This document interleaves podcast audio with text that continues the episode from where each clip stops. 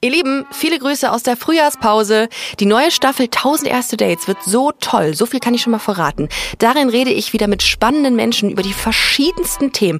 Es wird um Dating in all seinen Formen und Farben gehen. Wir reden übers Daten in einer Reality-Show, über Sprachbarrieren beim Daten oder erste Male in Partyhochburgen.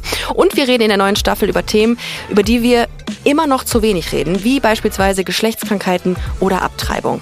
Also klickt euch ab dem 2.6. wieder rein zu 1000 erste Dates. Ich freue mich sehr auf euch.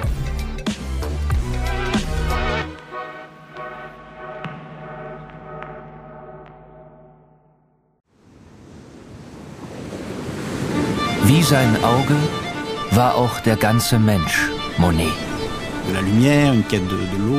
Diese Suche nach Licht, nach dem Wasser, nach einer neuen Malerei. Das ist fast wie eine Pilgerfahrt. Ich bin Linda Zawakis und das ist die Geschichte über ein Leben in Zeiten des Umbruchs.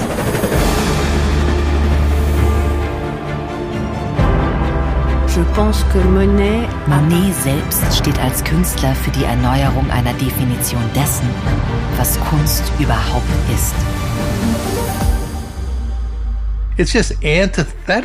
Er macht das Gegenteil von dem, was vernünftig gewesen wäre. Da als junger Mensch zu sagen, das interessiert mich nicht, ich gehe den Weg nicht mit, das ist schon ungeheuerlich. Ich habe es satt.